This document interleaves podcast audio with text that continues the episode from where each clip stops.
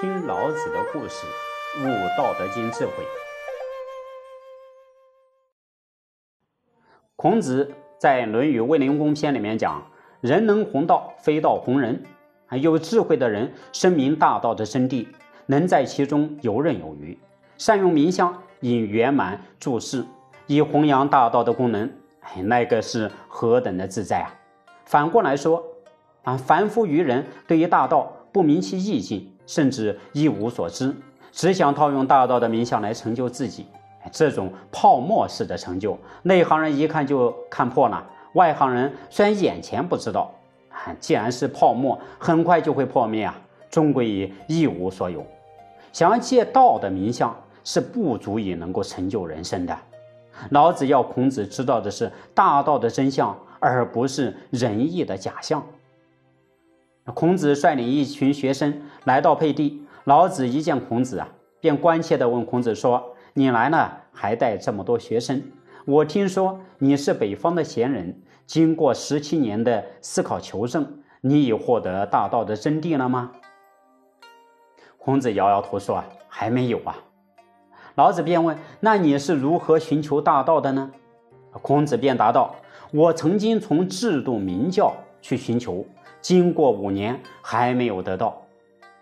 哎，经过一段时间的探讨，老子就说：由此可知，大道是要自悟自得的。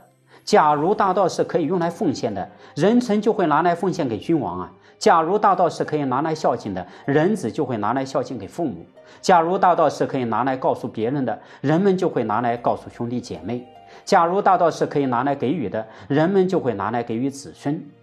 这种事情是不可能的，因为道不可能有外在的方法去传递。心中不自悟，那大道就不能存在于心性之中。嗯，向外不能够去印证在事情和现象上。那么大道就不能够通行于世间上，出自于内心的领悟，不为外人所接受的时候，圣人便不会告示；啊，由外而进入的常识，心中不能够幡然领悟时，圣人便不会存留于心中。名器是天下人可以共同使用的，不可以多取而私藏；仁义是先王使用的名相，只可以暂时借用。而不可以一成不变、固执不化。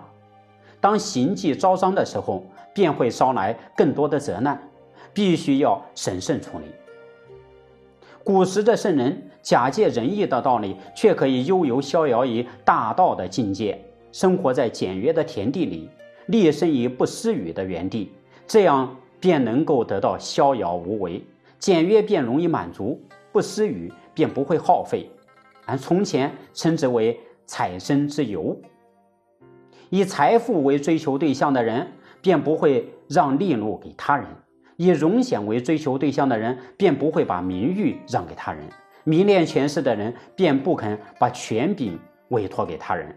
当拥有并使用它时，便会战栗而恐惧；当失去它的时候，便会感到悲伤而忧愤。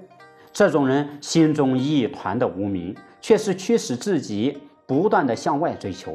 从自然的道理来看，他们像是被绑在绞刑架上，准备被人杀戮一样的可怜呐。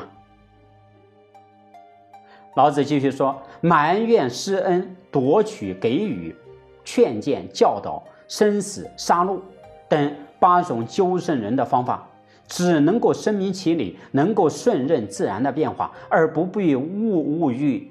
所自设的人才能够潇洒的使用它，所以说啊，自正的人才能够正人。如果内心不能这样，心灵的活动便不能够通畅。老子的这番话呀，洋洋洒洒，值得我们每位致力于尽德修业的修真之士好好体会。那么孔子所倡行的仁义，又和老子的这番话有什么异同呢？请听下集。仁义名相，迷人悟道。